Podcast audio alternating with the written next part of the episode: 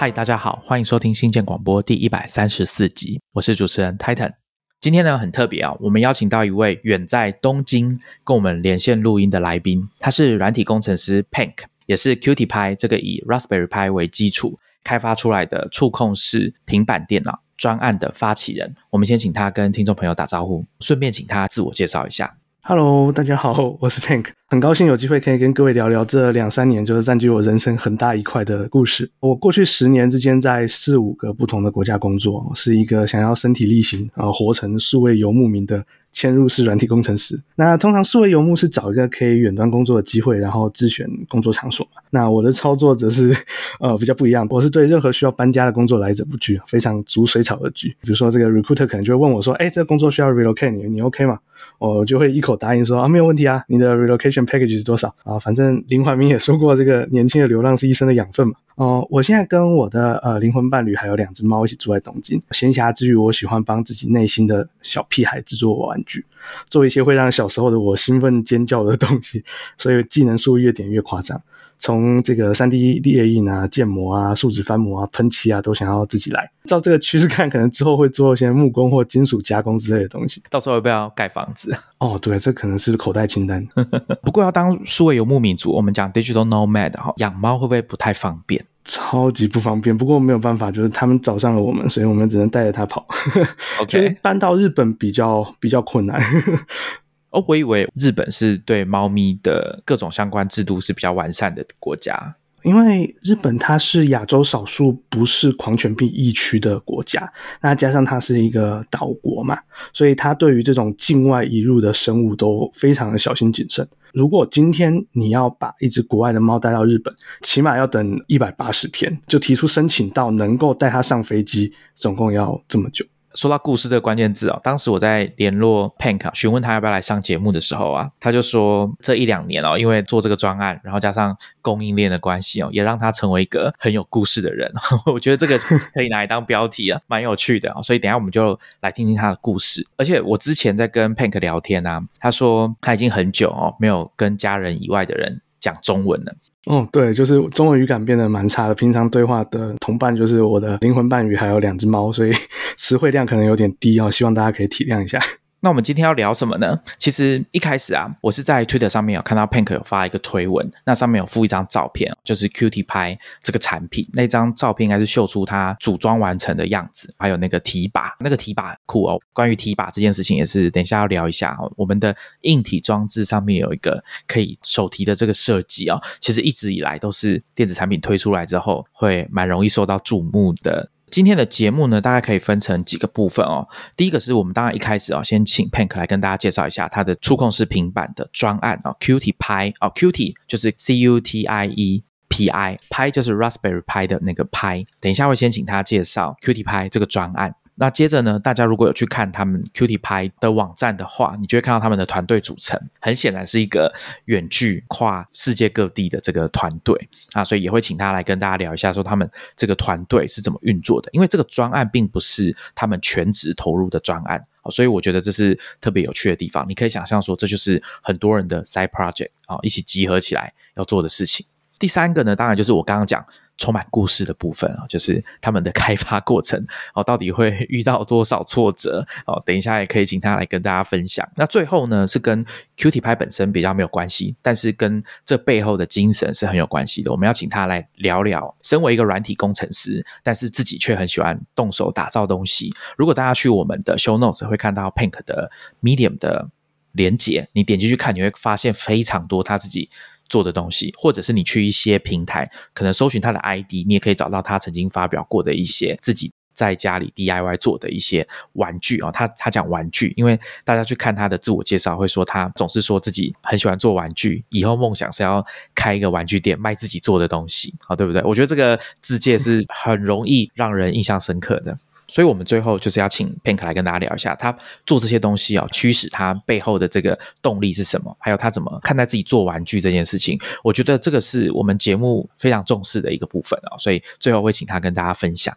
好，那一开始我们就先来聊聊 Qt 拍这个产品。这个时候，各位听众可以先把你的手机，如果你是用手机听我们 podcast，你可以拿出来，你应该会看到我们的封面上面就是 QT 拍的图案。这个专案，如果我没记错，应该是一九年开始，对不对？对，我们是呃二零一九年发布上线的。对，那他后来有上 Kickstarter 做一个群众募资，他们现在有自己的网站，看起来可以预定的量都已经被买光了。我们的听众要再等一下。所以现在我们先请 Pank 来跟大家解释一下 Qt Py 到底是什么。这个以 Raspberry Pi 为基础的触控式平板电脑，它是为谁打造的产品哦？为什么在这个时候，二零二一年要做这样的一个产品哦？因为我们之前不是有跟大家分享过几次我自己用 Raspberry Pi 做东西的经验吗？我可以快速的跟一些比较不熟悉的听众解释一下。基本上它就是一块 All in One 的主机板，就是除了晶片之外，上面还有各式各样的 I/O，比如说 USB 电源、图像的输出就是 HDMI，那也有声音的输出。WiFi 啊，蓝牙都一应俱全。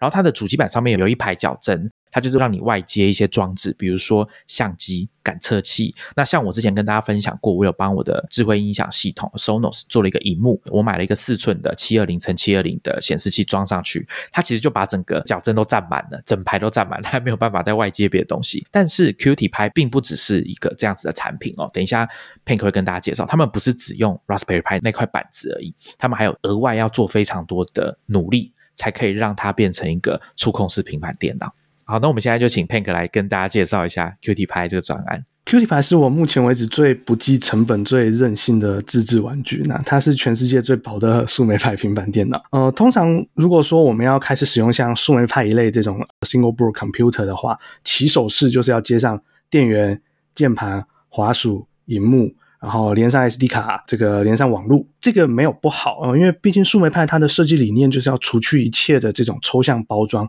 让人理解底层事物的运作方式，就比较 bare bone 一点。所以他的创办人这个 Eben Upton 曾经在访谈的时候说过，他们一开始甚至没有考虑要做这种官方的外壳。只是这样子板子的这个铺路啊，除了线超多、超容易被猫攻击之外，也没有办法很轻易的转移阵地。假设今天老婆说：“哎，你那个桌子太乱，收一下。”没有办法很帅气的，就是瞬间把东西藏好。所以我就开始思考说，是不是可以做一个这种 all in one 的装置，把所有数位派开发使用上可能会用到硬体的功能都加在一起，然后包在一个外壳里。然后所以有了这款这个八寸的平板电脑。那因为界面我们是使用 Qt 框架。然后再取这个树莓派的派，就得到了 Qt 派这个名字。那比较值得一提的是，就是 Qt 派它的所有设计，从这个电路啊、泵表啊、机构啊、韧体啊、图形界面啊、外壳，从里到外全部都是开源授权的。那我们也通过这个 OSHWA，就是这个 Open Source Hardware Association 的认证，我们是日本的第五号开源硬体。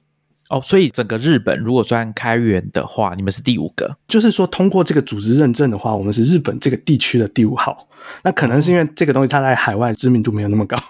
你说 Raspberry Pi 吗？还是说这个？哦，不是，是那个开源硬体认证这件事情。对对，这个 Open Source Hardware Association 这个这个 Association。那 Pank，我想请问一下，Qt Pi 除了 Raspberry Pi 这个灵魂、这个很骨干的部分之外，还有包含彩色的触控荧幕，那它还有什么其他的零件在里面？就是为了要保持这个机体的轻薄，我们呃一开始就决定要用树莓派给工业控制还有企业的产品线，是一个叫做 Compute Module 三这个运算模组这个东西。那它其实有跟一般树莓派相容的 SOC，就它晶片是相容的。但它的接头不一样，所以它可以像有点像卡夹一样，把它插到这个定制的电路板 carrier board 上面，然后用它的这个企业就可以刻制化硬体的周边设备，比如说你要不要 USB 啊，你要几个 HDMI 啊等等，可以想象是一个扩充版的概念嘛，对不对？哦，没错，这个 compute module 就是它的核心版，然后你设计的这个 PCB 就是它的扩充版。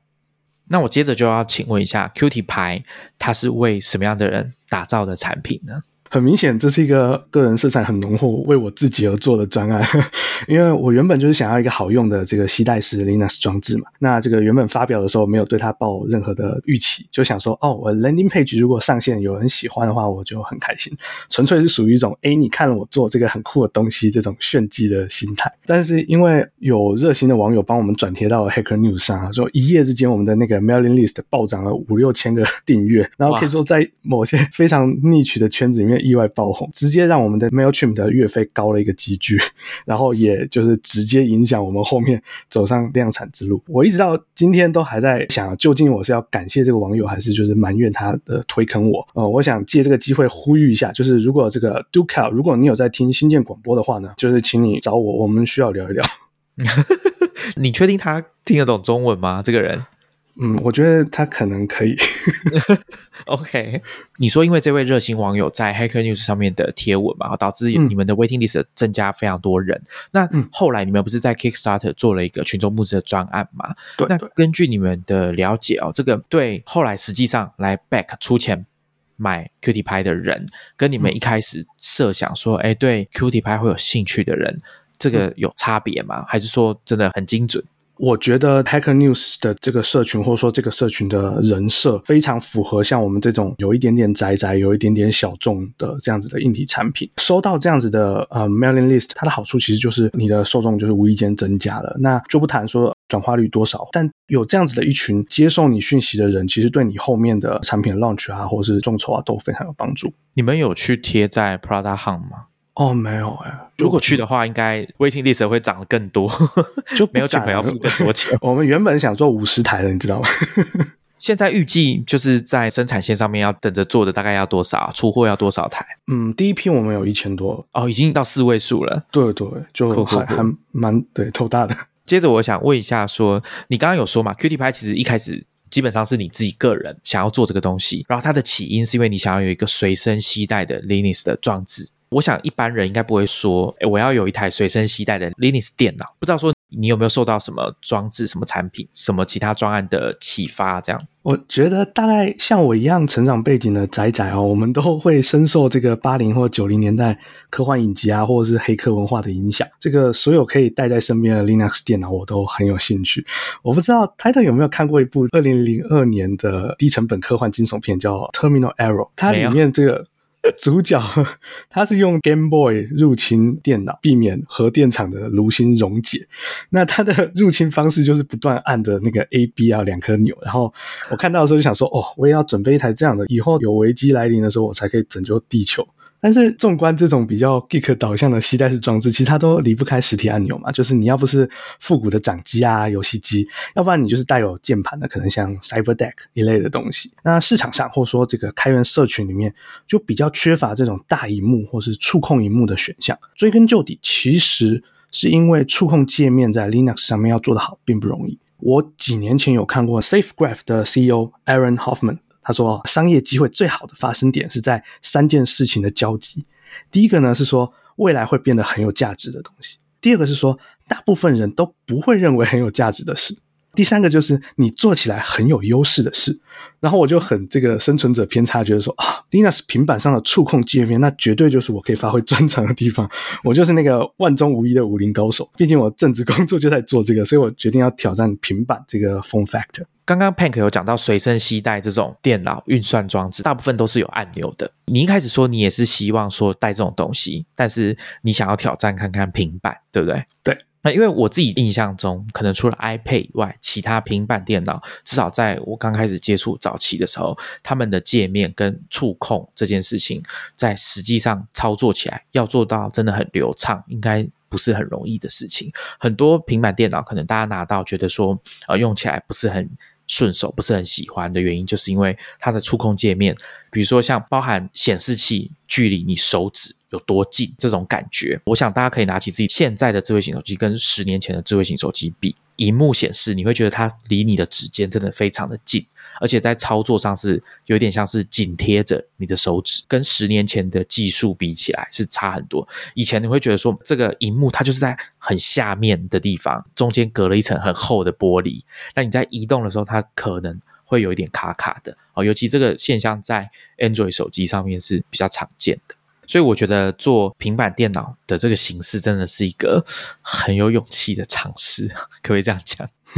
可以，值得挑战。好，那 Pank，接下来我想请问一下，你前面有提到嘛，说因为被贴到黑客 news，所以爆红，很多人对 Qt 拍很有兴趣，所以你们就不得不哦，要走到大量的制造，我们讲量产的地步好了。那后来你们去 Kickstarter 做了群众募资嘛？这个过程当中的思考是怎么样让你们想到说，最后我们要用群众募资来？做这件事情。当我们意识到说，哦，可能很多人对这个小玩具感兴趣的时候，就套一句团队当时的想法，就是说，哎，觉得好像可以搞大，就是可以可以量产。我当下其实我的自己最重要的任务就演变成说，呃，要怎么从因为我自己想要这种比较粗浅的理由，转变成有真正自己的价值主张。也就是说，我要回答这个产品对我来说究竟有什么用处这样的一个问题。我是觉得 value proposition 定好之后，后面不管是写文案啊、写脚本啊或 pitch 啊，一切都比较顺。那因为情怀哈，我们还是希望强调这个不只是一个商品，那支持者也不只是消费者，那它是一个你可以真正拥有的科技，好，可以改造成符合你需求的样貌。哦，我们今天就不离题聊这个群众募资的八卦跟美角，那大概可以可以录两三集，以量产的几条可能路线来评估啊。我们当时是这样想，就是比如说我们看自制开源硬体里面几个分支啊，像是游戏掌机的改造社群，或者说机械键盘的社群。有些专案，他们其实就只能用 Google 表单，然后凑团接单。发起人呢，可能就是提供这个印刷电路板啊 PCB，所有的零件要大家自己手焊。其实，如果我们找回群众募资它最原始的初衷，你会发现它非常适合像我们这样的叙事跟论述。因为大家都知道，量产是量越大越容易谈嘛，量小没有人要理你，因为工厂没有利润。所以，不管是溢价空间，或者说你要去满足零件的这个最小订购量 （MOQ） 群目呢，它可以让我们这样相对比较小的团队，可以握有订单资源去跟供应商谈，那去真正把这个东西做出来，而不是只停留在概念验证或是手做的原型机。没错，我觉得 Pank 有提到群众募资原本设计的初衷，就是希望说，如果你有一个。自己想要做的东西，或者说你觉得它是可能是大家会喜欢、很多人会想要的的产品啊。那因为你是一个有点像是自己做的专案，那一开始都没有大厂的资源，或者是你要去跟像刚刚 Pink 讲，你要跟制造商谈哦，跟上游厂商去谈的时候，没有量是没有办法进行下去的。所以呢，群众募资它就是要让你测试说你的点子到底有没有人会买单。当这个单够大的时候。你就有本钱，你就比较能够去跟制造商那边谈，说把这个东西实际上做出来，这样。因为这样子的需求，其实国外有一些比较面对小的社群啊，或者说硬体导向的社群的一些网站，比如说机械键盘的话，可能就会对这个 Mass Drop，就是 Drop.com 会比较有接触。游戏掌机的社群可能就会用听迪之类的一些服务，这样子。好，那接着我们要聊刚刚我提到提把这件事情。我自己觉得提把是很棒的。你看到 Q T 拍的外形，除了触控荧幕之外，关于那个提把，你很难不会留下深刻的印象。我们以前在讲说这种呃科技产品有提把这件事情，最常讲的，或者说大家想到的，可能就是第一代的 iMac，甚至更早以前，一九八四年麦金塔推出的时候，它的那个电脑本身就有一个提把。大家可以在 YouTube 上面找到贾博士把它从有一个像是行李袋的东西把。麦金塔电脑拿出来的时候，它也是有一个凹槽，可以让它把整台主机提起来。我不是专家，但是我想这个提把的设计哦，就是让我们使用者一看到就知道那个东西要怎么用，因为它有一点像是天生，你的身体就会告诉你说，这个东西就是要让你用手去把它抓起来啊。所以有做提把的东西，你大概都会有这种感觉，就是我应该要可以去把它拿起来，或者是握住这个提把去操作它。加上我那时候第一次在推特上面看到 Q T 拍啊，其实就是。在讲那个提把嘛，那我看到那个提把，它还有其他的用途，比如说你把它折起来之后，就可以当成一个立架，把它立起来。那我们之前在 Clubhouse 跟大家聊天的时候，有提过一家公司叫 Teenage Engineering 啊，他们出了一个有点像收音机造型的音响设备啊，音响装置叫 OB4，它就有一个提把，你把它的提把横放，然后把机器倒过来。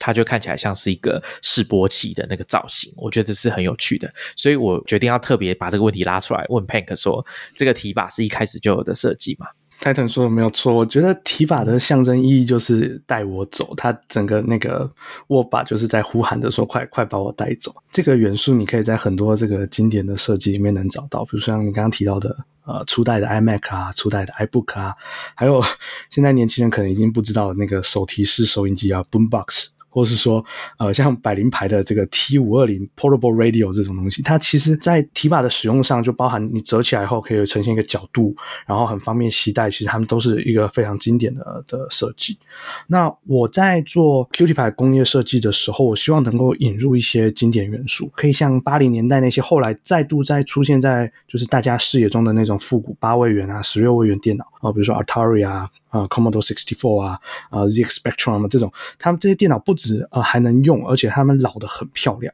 讲到这里，我想分享一个很好笑的事情，顺便大家感受一下，说这个做玩具的过程有我有多任性。我本来一直在问那个模具厂说，我们能不能把平板电脑外壳做成那种古旧电脑泛黄的那个米色，就是那贝那个颜色。然后后来被师傅劝退，他说你那个颜色太难调，而且你知道那个疼痛色票里面其实是没有米白的。然后所以我们后来才就定了一个这个比较温暖的白色。我以为是说用白色，然后选可能比较差的塑胶材质，它自然而然就会泛黄。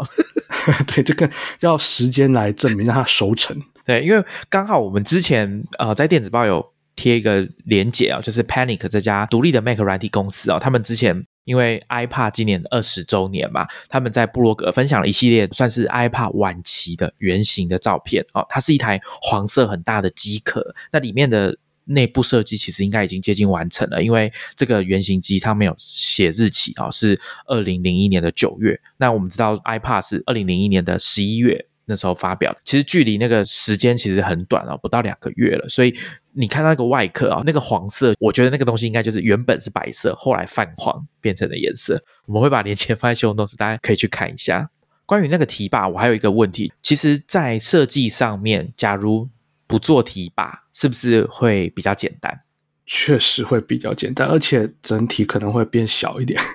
嗯，因为提板你要考虑到那个转轴，那它的转轴里面其实有阻尼，那阻尼的话，你还要去调出它这个呃承重的 这个程度可以到什么。其实不做提把就会变得比较无聊了。那加了提拔可能有一点自己的这个风格在里面。我跟大家说一下为什么我会对这个提拔印象深刻啊？因为我之前买了一家公司的产品啊，叫 Electron，这是一个瑞典算是电子乐器的公司。之前有出一套产品叫做 Model Model Samples Model Cycles，一个是取样机，一个是合成器。他们的装置一开始推出的时候就是一个四四方方的盒子，长方体的这种盒子。那上面有很多旋钮、按键啊等等的，就是大家对这种电子乐器既定的印象。那产品推出的时候，其实有预告说他们之后会出一个提把，你可以外加上去，而且提把的本身就是大家握的那个地方，里面可以放四颗啊，应该是三号电池，等于说这个机器就有一个外接的电源，你就可以带着走。而且这个提把也可以像刚刚 Pink 说的，你就把它折起来，它就变成一个立架这种概念。我就一直在等他们推出这个周边，它可以组合上去，而且就像。佩哥刚刚有提到阻尼的部分哦，就是在转动这个提把的时候提供阻力的感觉。那也包含说，如果它要当成一个立架，它不能松松的，容易滑动啊，所以它一定要有这个功能。后来我好不容易等到它出货，我就马上下单买回来之后就用了一段时间，觉得哎还不错，真的有提把的感觉，我觉得很好很酷。可是后来啊，遇到一件事情，就是有一天我的信箱就收到一封信，就是他们说这个提把我在设计制造的时候可能有一些问题，导致在电源的地方。会过热啊，所以他们必须要紧急的召回所有的这一波卖出去的提拔，我就傻眼，我想说啊，我第一次遇到这种安全性召回的事情哦。那以前可能大家会遇到，可能是买车的时候，可能要召回到原厂去维修，那这一次就这个产品就直接被收回去了，我觉得很可惜啊，因为我自己是蛮喜欢提拔这个概念的。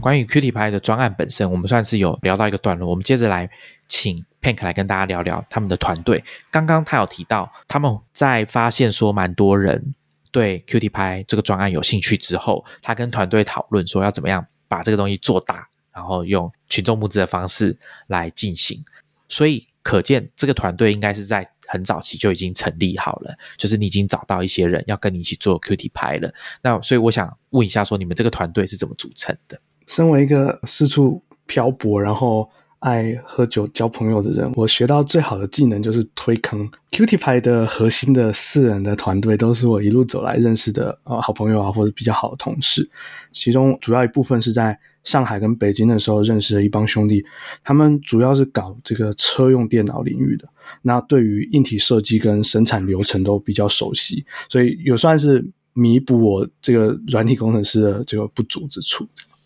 所以你们团队长期以来都是用远距的方式在开发 Qt 拍的专案吗？对，就是团队里面或者说我们共事的这几个合作伙伴，我们都见过面。但是平常的开发，我们是纯粹的远端，因为毕竟跨了蛮多地方，然后还有不少时区，就是至少台湾、然后中国、日本这几个地方都有。我自己是比较好奇，因为这是属于硬体的产品的开发嘛。那比如说像呃，我们讲说试做啊，或者是有一个模型啊，就我粗浅的了解啊，做工业设计的时候，其实那个触感是蛮重要的。那大家在做完原型，或者是说你用像三 D 列印的材料去做一些初步的设计。打造出一个原型之后，那种手感，我们讲手感嘛。刚刚前面有跟大家讲到提拔这件事情，它蛮重要的。那我不知道说在远距工作的话，你们要怎么克服这个问题？我觉得这个问题问的非常好，问到点上。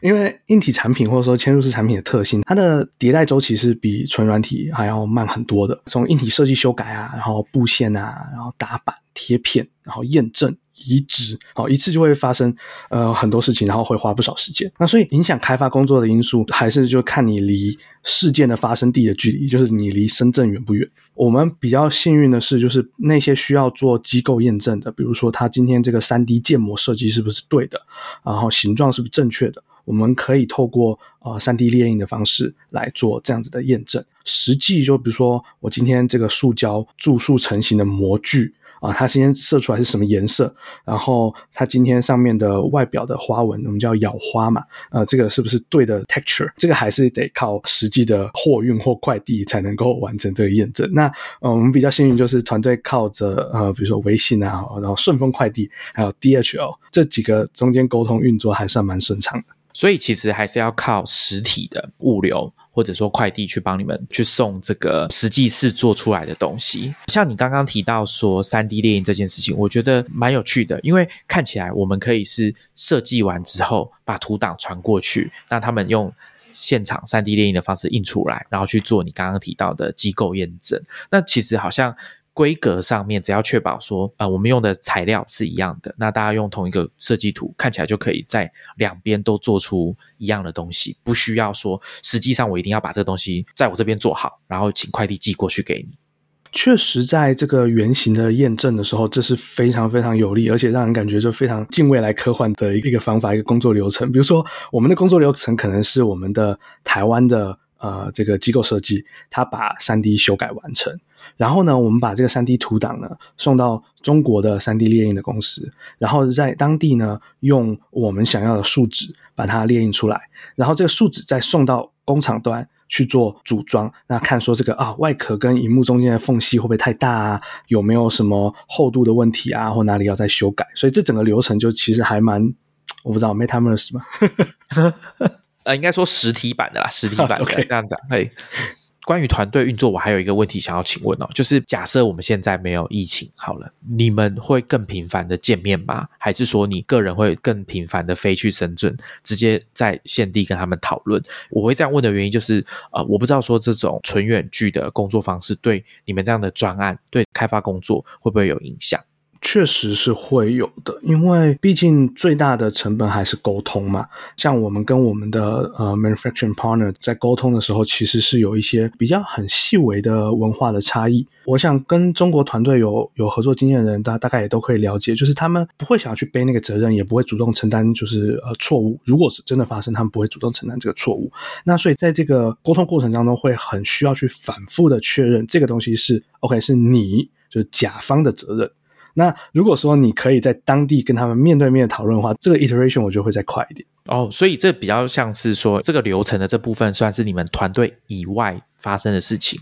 所以在这方面的确认是比较棘手的。那如果是团队内部的运作，也会有这样的困扰吗？团队内部好像还好，因为我们大家平常习惯工作，也就是呃，可能 WeChat、Slack 啊，就是都用的比较顺手，这还好。我会这样问，是因为之前苹果不是希望大家回办公室上班，但大家就说不要，对不对？那我我自己是觉得说，像 Google 或 Facebook 这样的公司，如果是纯软体的，那他们远距工作可能问题没有那么严重。但是如果是像苹果这种公司，你要大家都纯远距，我是觉得蛮困难。因为别的不讲，比如说他们的包装设计，大家拿到 iPhone 啊、Mac。的那个纸盒，我实在很难想象远距工作要怎么顺利的设计出那个纸盒跟包装的样子，那个效率不是你走入到另外一个部门就可以完成的事情，就会变得很麻烦。没有错，那因为我们团队也都是业余在做这件事嘛，所以就算你是实体，那那大家也是下班以后约喝酒的事。OK。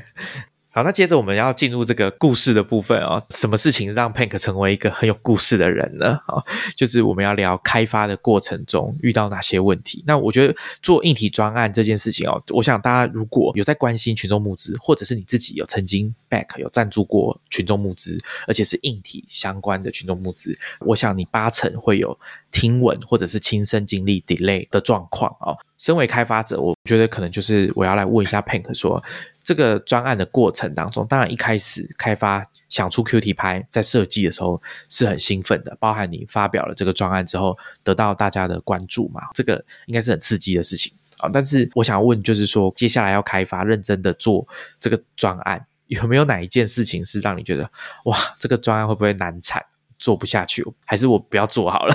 有没有这样子的打击，可以跟我们听众分享一下，让大家感受一下？有啊，最主要的问题就是我很怕我拿到原型机以后就觉得哇，做完了，我有我的玩具了，然后就丧失了动力。然后后来发现其实还好了，出货压力会让我非常有动力很，好险！在我们当初募资完成后的一个月，就是二零二零年十月的时候，数位派基金会就发布了硬体完全不相容的下一代运算模组，叫 Compute Module Four，等于说我们的产品还没有推出就过期。那你要要不要换？就你可以想象，在团队内部引起了很纠结的正反两面的讨论。当然，从拍三升级到拍四的这个好处很明显，但是成本、发热啊，或者说它的耗电，其实都是未知的。而且，我们要怎么跟呃已经 back 我们的那些支持者沟通说，哦，可能未来会有时程的跟动，我们心里也是拿捏不准。所幸最后我们做出我们觉得对使用者真正最好的决定，就是我们延期，我们决定升级。但不加收额外的费用，大部分的支持者都很欣然接受，而且我觉得团队超酷。我们大概花了一个半月就完成了这种换新的设计，然后今年的农历年前就已经有完全可以运作的原型。刚刚 Pink 有讲到发热这件事情哦，我觉得可能有用过 Raspberry Pi 的听众可能会有这个经验，就是它其实机器在运作本身，其实你不用做什么很复杂的事情，它的温度你就可以明显感受到。如果你有装上比如说原厂的那个塑胶壳，其实你会发现那个机身一直都是温温的。这跟我们在用笔记型电脑啊，其实有一点像，但是它长期来那个温度，我觉得都不能算低哦。所以你会看到坊间有很多在卖这种金属，还有各种散热的解决方案啊，风扇啊什么。的都有，所以我觉得 Raspberry Pi 它本身在散热上面，的确你说要把它做成触控荧幕，然后要直接放在荧幕的底下，用这种温度在运作，会觉得有点怕怕的。的确，就是哦，我觉得任何足够威力强大的 ARM 的这个 chip 都会有这样的问题，这不单是树莓派的的问题啊，它这个锅它可能不背。呃，其实。我我们那时候也考虑了很多散热的方案，那那最后还是决定用是那种被动散热，就是用那种散热金属片的方式去做散热。那散热金属片这边又有一个要注意的小地方，就是因为它的 Compute Module 里面其实还包含了 WiFi 晶片嘛，还有蓝牙晶片，你的金属片不能去盖到它。因为会有金属屏蔽效应的问题，对你还要帮他做这个 cut off，然后帮他开一个角，所以就是这边有花了一点心思在设计。对我那时候把 Raspberry Pi 换成金属外壳的时候，其实也蛮担心它的 WiFi 会受到影响。我那时候是拿来做广告阻挡器嘛，所以后来就改成用以太网路线哦，直接接起来，比较不用担心 WiFi 的问题。对它的官方说明书就是在我们的天线的上面，请帮我们留这个金属的开口，至少要两公分。那刚刚讲完 Raspberry Pi，他们宣布要推出新款的不相容的 Compute Module，算是一个他们专案里面遇到的一个比较大的状况。那前面我们有讲到说，Pank 跟我一开始在聊的时候，他提到说供应链问题让他变成一个很有故事的人。那我觉得这个供应链的混乱，或者说晶片的短缺，这其实已经有专有名词叫 Great Supply Chain Disruption 哦，这就是完全这段时间大家在一些媒体上面常常看到的词。那我觉得可以请 Pank 来跟我们分享一下他第一手的经验。在决定要做硬体群目专案的时候，我们有帮自己做好心理准备。就是虽然大家在这个领域是有专业，但我们已经预期到会是一个额外艰辛的旅程。但没想到这么艰辛啊！去年九月开始，因为疫情的关系，欧美那边迎来这个 Zoom School 的开学季，所有人都远端在家上课，PC 的销量呢就大增，导致面板缺货涨价。我们去年底就先砸重本先。备料买了那个荧幕啊，当时这些产业分析师还比较天真，说啊，可能十二月的时候会缓解吧。等到到了去年年底的时候，我们就开始听到哦，缺料、缺晶片，虽然大家可能会感觉这种事对大厂来说影响比较严重，像我们这种小专案就买现货零件就好嘛。但其实缺料的影响很深远啊。比如说你一个那个泵表上的料买不到，你要找替代品。制造端如果他碰到一些不常见的料件不在他们自己的库里面，也是要外购。那这种重新采购啊，或重新 sourcing 啊，就是很花时间的事情。五月的时候，供应商跟我们说，树莓派新的订单交货时间啊，lead time 是五十二周。然后我听到当下，我以为他在搞笑。他解释是说，因为 Pi Trading 他们只能用他们当年份的库存的 SOC 来制造产品，按照需求分给不同的产品型号。比如说啊，拍四的这个正常版，然后拍四的有 WiFi 版，拍式的有 eMMC 的版本。所以你后面的新订单就是一年后，它就算需求在旺盛，它也没有办法追加生产。所以你看，苏美派还短暂涨价嘛，不是吗？对，没错，他们最近十月的时候在布洛格有宣布哦，说他们算是首次的涨价，也有强调说这是因为供应链的关系哦，所以这个涨价是暂时性的。那只是说我们大家都不知道这个暂时是暂时多久啦。好，那刚刚 Pank 有提到说他们其实之前就已经有先预料到这个问题，先采购了一批料件，避免说遇到这个供应链的状况。那其实大家去查关于供应链混乱啊、供应链的问题啊，这种晶片短缺，它其实是。很复杂的，我想大部分人哦，应该一开始都没有料想到或说这是这么复杂的一个问题啊。大家可能会看到一些关键字啊，比如说像场边效应啊，或者是现代的制造业他们的机制啊，因为受到以前丰田的 Just in Time 这个系统的影响啊，大部分抓的这个时间都比较紧啊，就是算是零组件的供应哦，时间间都抓的比较紧哦，已经不流行说我们大量买库存放在仓库，要用的时候就有这种概念了。再加上因为疫情的关系啊，其实全球的。不管是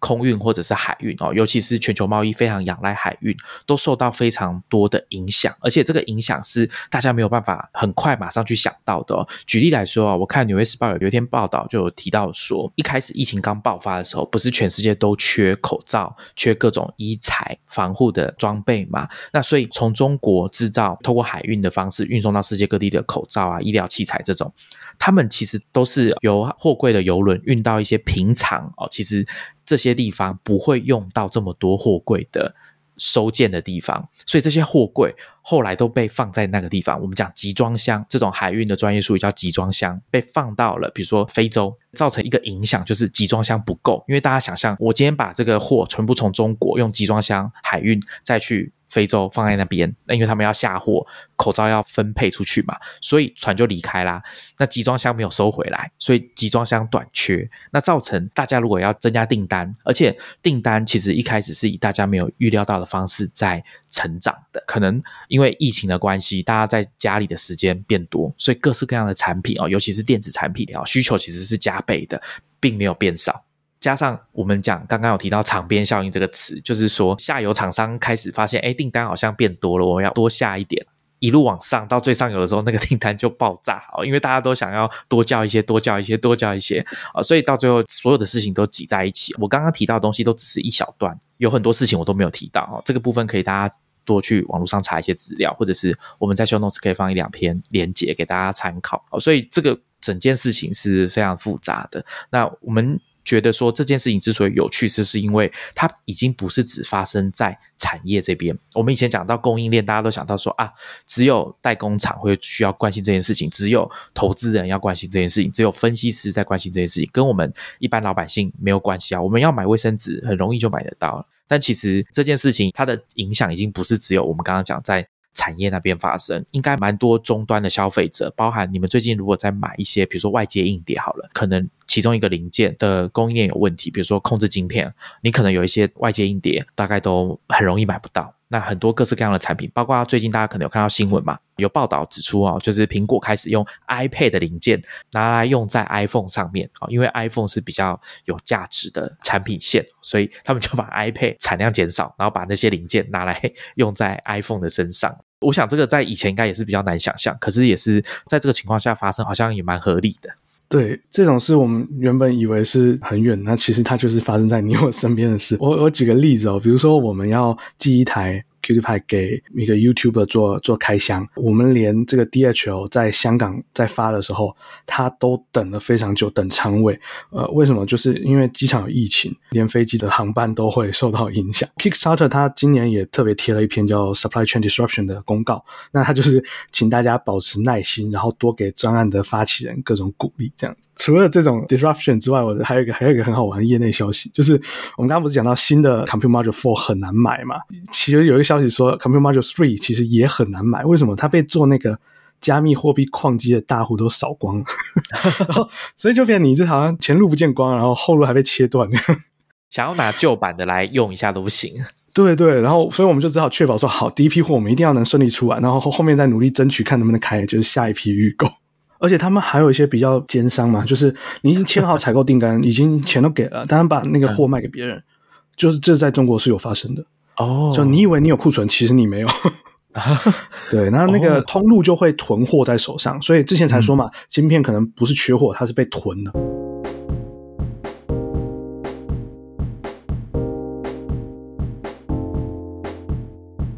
关于 Qt 牌的开发过程哦，刚刚 Pank 有跟大家讲嘛，他们一开始这个专案被分享到 Hacker News 上面。之前在查资料的时候，我有看到。这边我想要问的其实是比较非技术面的问题，关于心理层面的问题。因为大家如果去看当初的其中一篇 Hacker News 的贴文哦，因为其实 Qt 牌在 Hacker News 出现好几次，那其中有一个是 Pank 你有上去回复比较多次的。我有看到一些网友或者说一些工程师，因为毕竟会看 Hacker News 的。主要是工程师嘛，他们的提问其实都蛮直接的。我觉得甚至你可以说，以我一个外人来看，我就觉得这好像有一点不太友善哦。比如说，其中一件事情是，当初这个专案被贴出来的时候，大家就问说，Qt 八要多少钱？Pank 他们的做法是说，他把所有的零组件哦，因为开源的精神嘛，全部都列出来，告诉大家说我们会用到这些东西。所以你可以想象说，这个价钱大概是这个样子。有人就说，你为什么只是把这些东西列出来，你不帮我们把它加一加？提问的人就说，他宁愿把这个自己去计算、自己去 Google 的时间拿去做自己的更喜欢、更重视的专案，不要关心 Qt 牌。所以我就觉得，啊，像你是怎么面对这种同行或者说这种网友们提出的质疑？我觉得这边想要问的就是心态上的问题，倒不是说你怎么回应他，因为其实大家去看啊，Pink 是非常有礼貌，我觉得真的是耐心非常的好 的去回复他们哦。所以我想要问的比较像是说心态上面，对你来说这可能也是第一次这么直接，而且是量比较多，要跟这些 Qt 派的客户沟通，面对他们的经验。其实心态上我们是很正面、很坦然，因为毕竟在开源圈子。打滚多年哈，这个 如果你觉得这个产品不适合你，那它可能真的就不适合你，对吧？酸民到处都有了，前像你说前几天不是那个 iPad 发行二十周年嘛，然后就有人整理了一系列他刚发表的时候各家媒体的评论，还有这底下网友留言，你看都会笑死，翻车或看走眼其实很多了。另一方面就是为什么我们可以这么平心静气啊，或者说就很有礼貌去回那些问题，就是我们是抢占了道德高地的，我所有的成果都已经开源，而且是在。群众募资开始进行开源，所以真的没有什么好抱怨的，对不对？如果你不喜欢的话，你可以送 patch 给我啊，不然你自己 fork 拿去改喽，对不对？如果嫌太贵的话，那你把设计拿去 cost down 做出来，我跟你买。好，对，做做开源的东西 讲，我笑了。开源的东西讲话就是比较底气啊。正面一点的来说，就是开发过程当中，我们收到很多那个意见回馈，然后有一些神人是很认真的去 review 我们的那个 schematic，就是那种硬体的设计 diagram，我们的硬体工程师很好玩。他一直就觉得这是 Pink 想做的玩具，然后看到社群热烈的回复以后，他才想说：哇，这些人是玩真的，然后才开始接受事实，说 OK，这东西可能真的要量产的。刚刚有提到嘛，说既然这个专案从个人的玩具变成一个量产，而且要对外销售的产品哦，我想问一下，说你们有计划说它是一个会一直持续下去的专案吗？因为我想买这个产品的使用者，他们应该一方面会。希望说可以了解我东西坏了，或者有零件要补哦。即便是这种秉持着 DIY 的精神的人，他也是需要零件的啊。倒也不是说什么东西坏了，全部都要用 三 D 列印这么 hardcore 的方式去处理。所以我想问一下，说你们有计划说这个东西是一个会持续多久的专案吗？然后还有另外一个也蛮实际的问题，就是说刚刚我有提到你们这 Kickstarter 专案已经结束了嘛？那网页上面现在销售的也都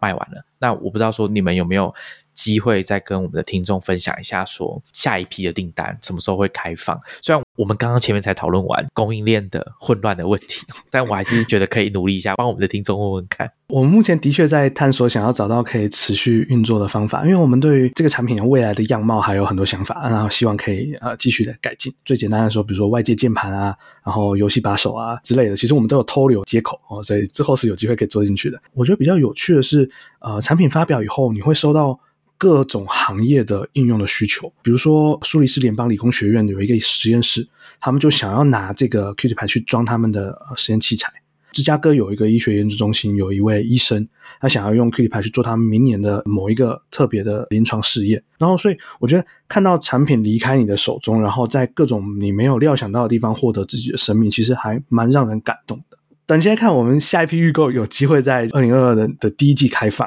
中期来说，努力的目标，我们是希望可以让各个零件通过验证，可以单独的贩售当成是备品。要特别说一下，因为安规检验的缘故，很多验证，比如说 ROS 啊，或是欧盟的这个 CE 的 RED，它是要求是整机进行的。它检验完成以后，这个证书是发给整机。如果这个里面的某一个零件要单独贩售的话，其实你要针对这个零件，比如说荧幕，比如说电池，做单独的呃安规的检验。这个应该真的是内行人才知道的事情，就是碰到才会知道。对对对对，碰到才会知道。呃，说到这个所谓从整机然后到零件的部分，我记得之前好像有看你在推特上面，好像是分享说拆解 Qt 拍大概要花多少时间。是不是很快就拆完？对，因为我们在设计的当时就想到的，就是要把这样子的一个维修权 （right to repair） 这个权利呢保留给大家。因为维修权运动这个是一个在开放原始码的软体世界里面很天经地义的自由嘛。但是这个自由拿到硬体世界是不是同样可行？大家有没有意识到，说我自己手上的这个消费性电子产品，是我有的是使用权，还是拥有的所有权？有没有权利去拆它啊、修复啊，然后改造啊？会不会破坏保固啊？我不是说 Qt 可以解决这些问题啊，但是我觉得，就是只要你在设计的时候有考虑到这件事，然后你的产品能够引起大家的思考，那就会是一个很重要的事情。刚刚 Pink 讲到维修权这件事情啊，我们其实在二十集的时候啊，不在乎曾经拥有，只在乎随时取用，谈科技产品的所有权、使用权和维修权那一集，我们有提到这个话题哦。其实我觉得维修权这件事情蛮重要的。其实大家也可以在一些新闻上面有看到嘛，说以这种维修不友善，每次产品推出都在 iFix 上面拿到极难维修的分数的苹果，他们常常会受到这种压力，就是大家会觉得说，你们应该要开放。至少给我们某些程度的维修吧。类似像这样的议题，我觉得是大家在购买各种产品，可能陆续都会开始要把它考虑进来，甚至不是说只是考虑它能不能维修，包含背后的成本是不是要反映在你采购这些东西的成本上面，其实应该要考虑进去。比如说，我们现在会帮手机买保险，或者是你可能手机想要用四五年，中间势必会去换电池。那这个换电池的成本，你有没有把它算进去？你当初在买手机的时候，觉得说，哎，我要花多少钱可以买到一只手机？可是它其实背后还有很多隐形，但是几乎一定会发生，就是你会遇到的这个状况哦是不是也有考量进去？那我觉得这都是现代的消费者哦比较辛苦的地方，就是要把这些事情考量进去。那反过来讲，我觉得从一开始就有提供这些考量的厂商，他们的产品，我觉得给我的观感就是比较好。啊，比如说像我们刚刚提到 Teenage Engineering 啊，他们公司的产品有一些就有跟 iFixit 这个网站合作，由 iFixit 提供更换零件的教学，他们网站上面也有这些零件，小到连那个脚座，就橡胶的那个脚座，或者是一些按键、旋钮，都有提供这种零件，你可以去买来自己换，要教学。iFixit 上面就有，所以我觉得如果电子产品有这些东西，我想大家购买它的意愿，尤其是当你想要卖一些比较高价格的产品的时候，我觉得消费者应该也会比较心安一点，就是我买这个东西至少不会变成孤儿。讲到变孤儿这件事情，Pink 刚刚讲到 Qt 拍是一个。一开始就完全开源，而且是经过认证的开源硬体专案。我觉得这边也可以请 Pink 来跟大家分享一下关于 Qt 拍开源这件事情，是一开始就觉得说要开源吗？还是说长期以来在开源圈？虽然说你是以软体工程师的身份哦，一开始至少一开始是这样子，这个对你决定说 Qt 拍要开源是有影响的吧？我们在二零一九年的时候被苏梅派的官方杂志有报道过 Qt 派专案，里面其实有一句现在看起来蛮害羞、蛮恶心的一句话，就是说开源的这个举动其实是我们对于 Open Source Community 的献礼，它是我们的爱，就 我们希望就是表达我们对这个 Community 的爱。那我们也就是很鼓励大家把它真的拿去用。我们有协助很多，比如说印度啊、中国的开发者，他拿我们的设计去 DIY 他自己的硬体，然后我们就呃除了协助他们，然后表达欢迎之外，有跟他说，如果你有用来做出什么很酷炫的专案的话，就一定要跟我们分享。其实我之前有过就是自我比较自我剖析啊，就是说为什么会很执着说要做开源的硬体？那时候想，可能是我们小时候在。资源比较匮乏的乡下长大，所以那种可以在家自己做的玩具，这个概念就很容易就打动，就是绝活你的想法的。然后因为小孩又很笨很蠢啊，玩具会玩坏，要自己记住那种制作的步骤跟重现的方法。长大以后，这些关键字就很自然而然变成了 DIY 啊，然后 Open Source Hardware 啊这种东西。所以假设我们用那句就是用到烂的句子说啊，幸运的人用童年治疗一生。不幸的人用一生治愈童年，然后套在这个情况上是，就是奇怪的人用一生帮内心自己的小孩打造玩具，然后顺便告诉那小孩说：“哎，我们现在做东西全部都开源，很好修，不怕玩坏。” Cool，我觉得开源社群真的是我们的听众啊，可以去。参与，或者说是你在旁边观察也可以哦。就是我觉得是一个非常值得去了解的社群，或者说你要说文化现象也可以，它是一种精神。我是蛮鼓励我们的听众可以去多了解。大家也不用觉得说你一定要是会写程式的人，你才可以投入开源专案啊。其实完全不是这样子的哦。有很多软体，他们其实在这个软体的构成有很多元素是跟写程式没有关系的，这些也都是开源的一部分，大家也可以参与。比如说像我在用的那个软体 i Writer，它是一个 Markdown 的编辑器。那他们当时在做多国语系的设计的时候，其实就有跟社群们说，他们会把这个语系放在 GitHub 上面。那欢迎大家去上面直接去修改、去贡献。比如说像繁体中文好了，那我们知道其实有一些这种界面上的用语啊，英文翻译成繁体中文啊，是由我们自己习惯的。说法的由外国人啊，因为 i write 背后是瑞士公司啊，虽然说他们在东京有分公司，但东京用的汉字毕竟跟我们台湾讲的这个繁体中文是不一样。我觉得像这种状况下，身为一般的使用者，你其实也可以就很简单的用 GitHub 的这个 UI 去。了解一下他们 pull request 的流程是什么，稍微了解一下，应该就可以做出一些贡献。假如你希望你自己使用的软体，它的界面是符合你的习惯的话，那我觉得这应该是一个很直接有效的方法。那顺着开源话题来讲好了，我们刚刚有说节目的最后一部分，我们想要请。Pank 来跟大家聊一下哦，他讲的这个老派的骇客精神的部分。然后，我想老派的意思是说骇客精神这个词哦。那 Pank 说他比较喜欢用黑客啊，就是反正不管。骇客或黑客都是这个英文 hacker 的中文翻译。原本我是要问他说，哎，因为这个 Qt 拍是我们说以硬体为主的这个专案哦，我第一印象会觉得说它是个硬体专案，所以我当初就很自然说，哎，请你来聊聊 maker 精神好了。Frank 就说不不不，我觉我觉得比较像是好黑客精神哦，所以顺应来宾的要求，先请他跟大家分享一下他玩硬体的这个历程好了。因为我刚刚前面有说嘛，大家去他的 Medium 看，你会发现非常多的专案，他真的做过超级多的东西。呃，我们到时候会放在 show notes。他连 Chrome 就是浏览器那个 Chrome 的那个 offline T-Rex 哦，他他都有做一个相关的硬体专案在网络上哦，大家可以去看一下，我觉得蛮有趣的。所以我想先请 Pank 跟大家分享一下他一路以来哦接触这个硬体的 DIY 或者是硬体的专案的这个历程，请跟大家分享一下。黑客精神对我来说，它其实就是保持对世界的好奇，那要尝试理解事物的运作方式。然后你必须要能独立思考，你必须要反抗权威啊！我觉得可能是因为就是软体工程师虚拟的东西做久了，能够触摸到实体的专案，对我来说就很有吸引力。我觉得就是硬体有它的挑战，它有它独特的有趣的地方。光讲材质就有不同的特性，还有它物理的限制。比如说做模型，你要喷漆，你要等漆干。你不可能换一台跑得比较快的电脑，漆就干得比较快，对吧？然后，但是在软体上换个颜色就很快，对不对？对。然后，比如说你今天翻模，你要趁天气好、湿度比较低的时候再翻，因为它可以减少气泡的产生等等。我觉得像这种探索不同材质和器物制造的方式很很迷人。或许就像无尘式码开发平台这种 No Code 的 platform。的流行，有越来越多的硬体模组啊、感应器零件啊，其实可以让我们很容易的去组成玩具。不管今天说你是想要，比如说你要做一把光剑啊，或者是要做这个 cosplay 的道具服、互动艺术啊，或者用在什么其他的地方，我觉得都是越来越容易，然后越来越棒的事情。玩硬体的历程，我觉得可以追溯到刚才讲到的童年啊，然后呃资源匮乏，还有这种反叛的心态。因为我小时候是比较一个 typical 的亚洲家庭的环境嘛，我不知道，就是呃小时候大人就问说，好要你要学小提琴还是学钢琴？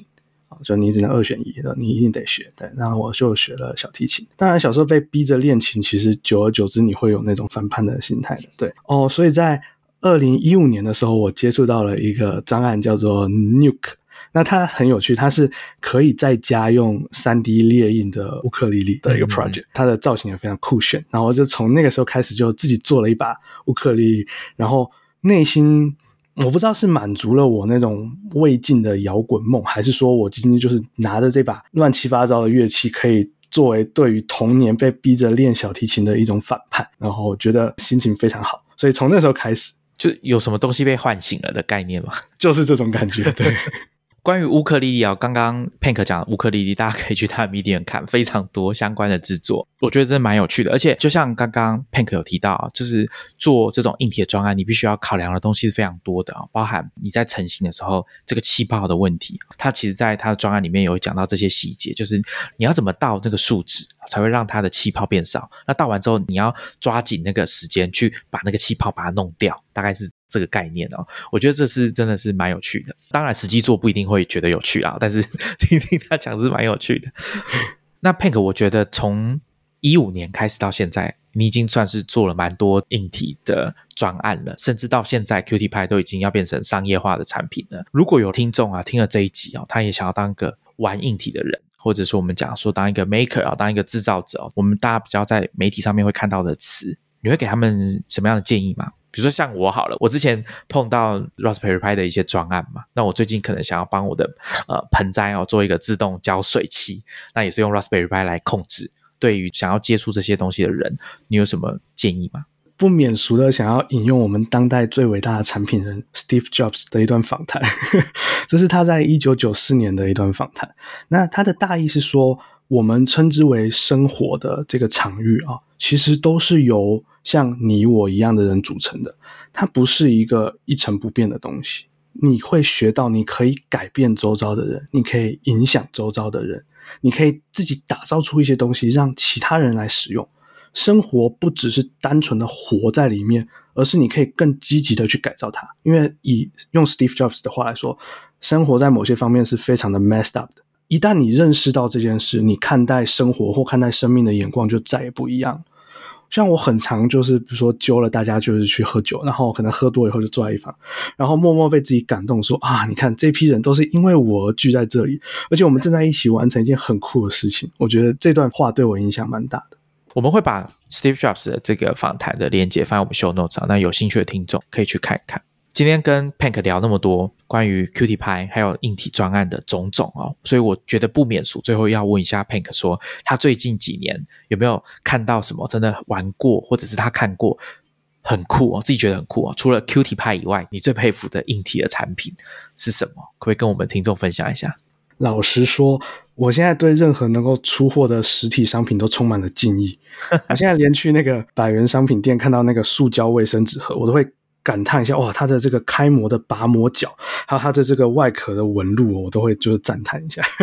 但我最期待的还是就是那种跟我们属性比较类似、很任性做玩具的产品。那比如说，可能泰腾比较熟悉的 Playdate，它也是我们刚刚提到的 Panic 这家软体公司做出来的硬体产品，而且据说是他们那个 Co-founder Cable s e r v e r 的中年危机 burn out 以后的要做出来的 project。它而且还跟那个就是。我们都很喜欢的 Teenage Engineering 合作，就做出来的产品就非常的美型。关于 Playdate 啊，这个 Panic 这家软体公司做的硬体产品啊，它是一个掌上型游乐器。我们在新疆广播第十二集啊，二零一九年七月三号上架的那个被称为奇迹的黄色机器啊，我们那一集有跟大家介绍过 Playdate 这个产品，有兴趣的听众可以去找来听听看。这个产品终于在最近啊，就是今年开放大家预定，应该是七月的时候开放大家下单这样子。那他们。据说好像开卖二十分钟，第一批就订光了。他们的确就是受到供应链跟疫情的影响的其中一个代表性的厂商之一啦。就是他们在马来西亚组装生产的这个状况哦，其实是遇到蛮多问题的。比如说因为疫情的关系，他们连硬体生产制造的顾问去现场工作都要先经历这个防疫的措施，然后要先隔离这样子。这个详细的内容，他们在 Panic 自己的 Podcast 里面都有跟大家详细的分享，说他们做这整个 Playdate 专案从开始，这个硬体一开始怎么构想，包含刚刚 Pink 有说嘛，是 Cable Caesar 啊，他说他。中年危机啊！其实他们一开始是想要做一个 Panic，可能是十五周年的纪念，就是说他们本来只是想要做一个东西纪念一下自己公司，哎，会活那么久啊，还不错。本来想要做个什么时钟之类的东西啊，啊，那结果没想到他们突发奇想说啊，不然我们来做一点任性的产品好了，就一开发就搞了二十年纪念产品，就直接从十五年变二十年了。我觉得这个大家可以去听听看那一集 Podcast，他们讲蛮多的。那的确，我觉得 Pink 刚刚有讲到关键字就是任性，他们就觉得说啊。Why not？为什么不能做做看呢？跟 Playdate 的合作也是因为 Cable Caesar 他以前哦就已经有先买过 Teenage Engineering 他们设计的这个 PO 系列啊，Pocket Operator 就是小小的看起来像口袋型计算机的合成器系列的产品，大家可以去他们的网站上面看一下。那我一开始接触 Teenage Engineering 也是透过这个 PO 系列的产品，那我觉得是蛮有趣的，它也不贵哦，可能大概两千多块就买得到这样子。他当初就是有接触过这个东西，所以他就试着跟听 e n g Engineering 联络了一下，然后问他们说有没有可以帮他们设计这样子。大家看到 Playdate 非常标志性的，相当于 Qt 拍的提把一样，Playdate 设计上面那个标志性的曲柄哦，Crank 哦，就是来自于 t e n g Engineering 的设计哦。原本 Panic 他们的构想里面是没有包含这个东西的，那是 t e n g Engineering 他们的提案，这是蛮有趣的。那还有没有想要跟我们听众分享的？哦，有啊，最近比较火红的就是那个 Pi sixty four Pi 六四，他们的老板也是超任性，他们任性的做很多非常开源硬体呃 oriented 的产品，我觉得他们未来可能非常有可能成为 Linux 手机的一个主流的平台。哦，对他们好像做呃，也不是只有手机，他们好像还有做手表，然后还有笔电，对不对？超级任性，就是 laptop，然后 phone，还有他们之前也有做平板哦，在我们做之前，然后还出了这个电子墨水的像电子书一样的东西，还有那种智慧型的焊接用的工具，很多很多。今天非常高兴邀请到 Qt 拍这个专案的发起人 Pink 来跟我们大家聊他的这个专案，还有做这个专案过程当中发生的一些故事哦。有兴趣的听众可以从我们的 Show Notes 去找到 Qt 拍的网页，当然也可以去直接去看 Pink 他的 Medium 的文章，也可以去 Twitter 上面啊 at Pink P E N K 找到 Pink 跟他聊哦。就是说，如果你想要紧紧的 follow Qt 拍的专案的话，你就可以去找他去问他。那我们今天就跟大家聊这边，我们下一集见，拜拜，谢谢大家，拜拜。